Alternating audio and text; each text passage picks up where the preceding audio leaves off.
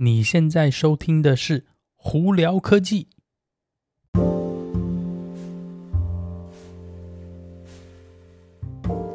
嗨，各位观众朋友们，大家好，我是胡老板，欢迎来到今天的《胡聊科技》。今天。台北时间六月二十六号星期一啦，对，我现在人还在台北，还在办事情哦。啊，那我们今天有哪些新闻要在这里跟大家分享呢？我们在聊电动车新闻之前呢，有一个东西我觉得蛮有趣的是，我们来聊聊 SpaceX 吧。那在日本的这个应该算是自卫队呢，就是 Self Defense Force 呢，他们现在是传是说。今年非常有可能会那个开始使用 SpaceX 的 Starlink 系统，在对他们做算是军事防卫的一些网络连接跟那个需求啊。那这个东西蛮有趣的是，那我就之后就往里头去大概了解一下，发现到说，其实，在 SpaceX 呢，在二零二二年底左右的时候呢，他们其实有开发一个新的一个服，算是服务吗？呃，应该算是一个系统吧，应该叫做。呃，他们叫做呃这个 Starlink Star Shield Star Shield。你如果是翻字字体原文的话，就有点好像是什么什么星星空防卫啊这种一个概念哦。那这个东西是什么呢？这 Star Shield 这个是 SpaceX 的一个特别计划，是专门给政府国家政府使用的，呃，专门在三个方向呃来加进的一个服务哦。呃，第一就是地球的这个应该算是观察，呃，他们这边英文讲座叫 Earth Observation。那另外一个就是通讯网络嘛，就是 Communication。那另另外第三个这个东西我觉得比较特别是 Hosted Payloads，OK，也就是可能是针对这个呃对地球。呃，发射火箭的状况啊，或者是从外太空的一些不，比方说，比方不明飞行物体的观察等等之类的。那 payload 的意思就是就是搭载。呃，我们通常会用 payload 这个字的话，比较是针对就是说是火箭上的 payload。就比方说我们讲说火箭上今天有。三个卫星，英文就想说，there's three payloads of you know satellite 在上头等等之类的哦。那这个 Star Shield 的这个服务呢，基本上就是专门针对政府，专门在对以外太空观察地球啊，还有这这些通讯网络，还有一些就是。其他的飞行物体的观察所那个创造出来的一个系统，那呢，那个日本这边呢，他们就考虑到说，是不是想要去使用这个？主要也是因为是其实这这几年这个那个俄国跟乌克兰战争嘛，那乌克兰呢就其实就是有非常依赖到这个 SpaceX 的 Starlink 的网络哦，也就是在打仗的时候需要，因为其实打仗的时候呢，通讯非常重要嘛。那你如果以前早期，比方二战，他们是用连线，是真真真的拉线在做通讯，还有一些无线电。但无线电非常有可能很容易会被窃听啊等等之类的。那网络呢，在近几年也是在作战的时候非常需要的一个沟通。所以突然一下呢，在打仗的时候，哎，Starlink 就变得非常重要了。那也就是为什么日本呢，因为这个关系呢，也就在考虑到说，是不是为了未来的那个防自卫啊。呃，自这个自卫队的需求呢，可能也要用这 Starlink 的系统哦，所以我觉得这蛮有趣的，在这里跟大家分享一下。好了，那再来我们聊聊电动车新闻吧。那这几天呢，在特斯拉的部分呢，比较大的一个新闻是 Project Highland 呢又有一些新的这个传闻出来了。那有两个东西，呃，大家觉得就是网友觉得是非常非常开心的，非常就是惊讶吗？不能算惊讶，就是非常。Happy 吧，应该这样讲。所以听到的这两个 rumor，就是在那个 Project Highland，也就是 Model 3的改款呢，非常有可能会增加一个呃摄像头在那个前保险杆哦。那就这样子的话，增加了这以后，非常有可能可以达到三百六十度的环景这个录影哦，还有一些观察。所以呢，在比方说停车的时候，可能会有个那个环景的这个补助系统。所以这个前保险杆的摄像头，大家还蛮。是蛮期待的啦。那另外一个传闻呢，就是我们英文讲说 steer by wire，也就是线传的这个方向盘哦。呃，那呃 steer by wire 简单来说，就是你如果是用线传方向盘系统的话，等于是说你是用呃电，应该算是电脑来沟通你的方向盘的这个转的这个比例啊，到你的呃前面的这个前轮去做方向的控制哦。那比较传统的系统呢，因为是实际用那个 mechanical，也就是实际的那个连着的。那呃方向盘的，比方说的那个构造啊，还有方向。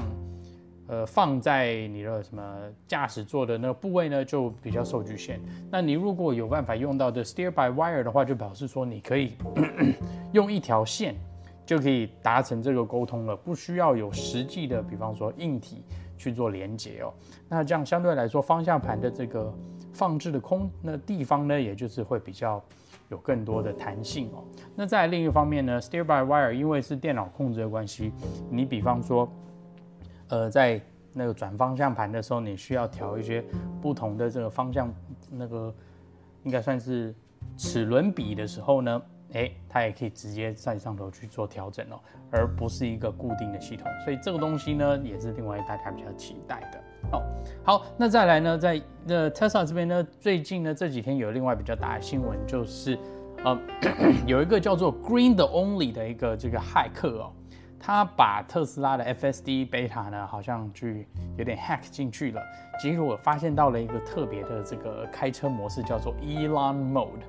那这个 Elon Mode 呢，呃，简单来说呢，就是让你不需要握着方向盘来开车，而且从这个骇客的这个叙述叙说呢，是说这个 Elon Mode 非常有可能就是特斯拉的 Level 三的。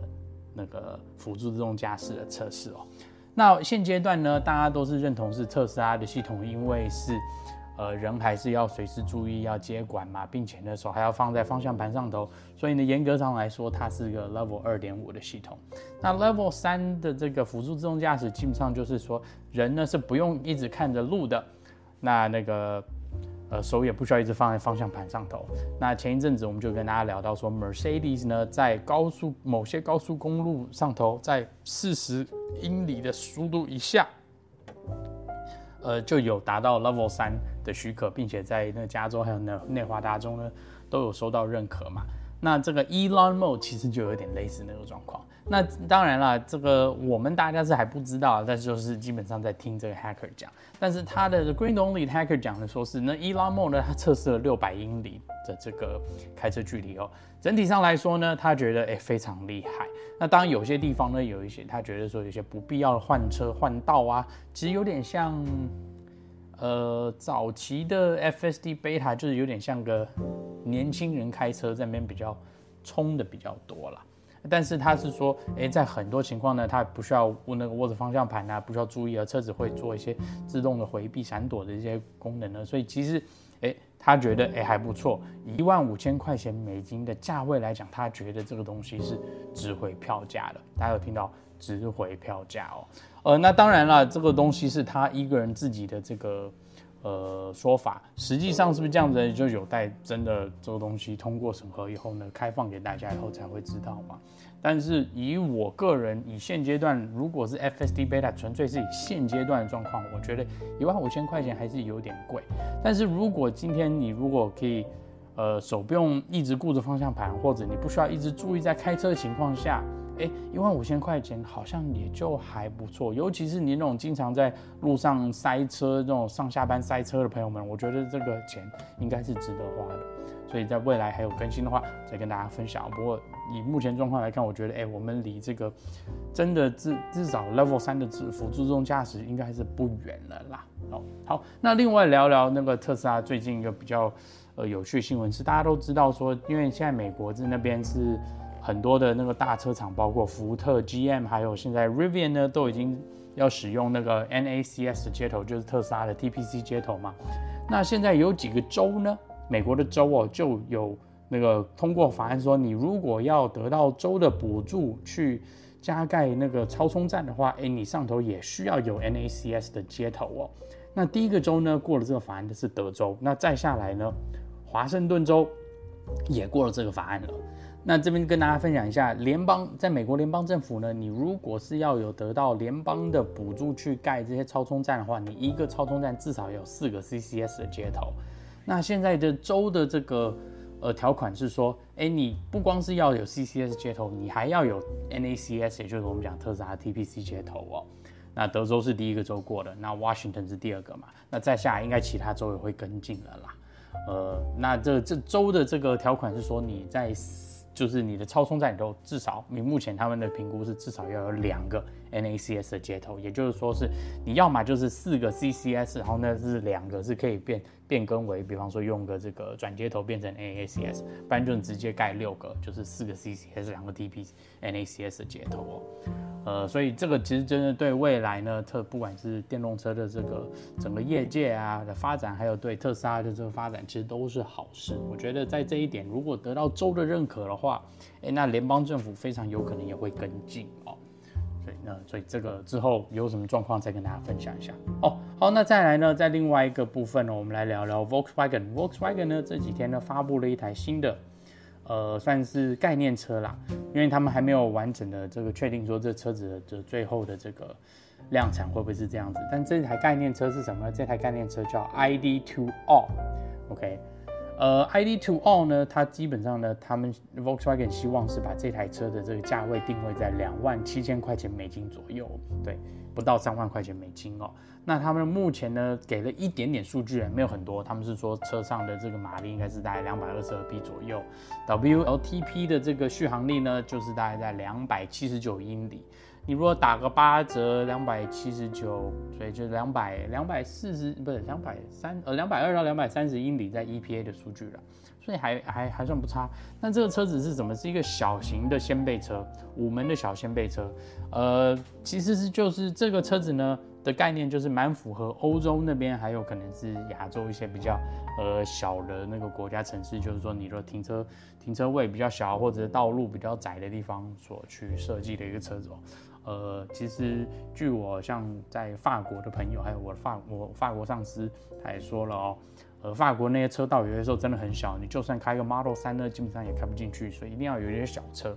那这个 Volkswagen 这台 ID.2All 呢，基本上就是针对这个方向走，而且呢，以两万七千块钱美金的价位的话，其实真是非常便宜的。你这样想哦，如果在美国呢，这台车子是生产出来，在美国当地生产的话，你非常有可能有九千多块钱。联邦政府七千五补助嘛，然后再加上当地的州政府补助，再加比方说两千块，可能有九千块钱美金的补助，你这台车可能不到两万块钱美金哦。所以呢，以现阶段如果有办法做出来这台车，我觉得对电动车的未来发展一定是有好处的。所以在这里跟大家分享一下啦。好了，那今天就跟大家聊到这里。大家如果有什么问题的话，欢迎经过 Spotify、IG 或 Facebook 发简讯给我。有机会可以到 Clubhouse 上头来跟我们聊聊天哦。那有看 YouTube 的朋友们，记得在 YouTube 上头搜寻胡老板，就可以找到我的频道啦。那今天就到这里，我是胡老板，我们下次见喽，拜拜。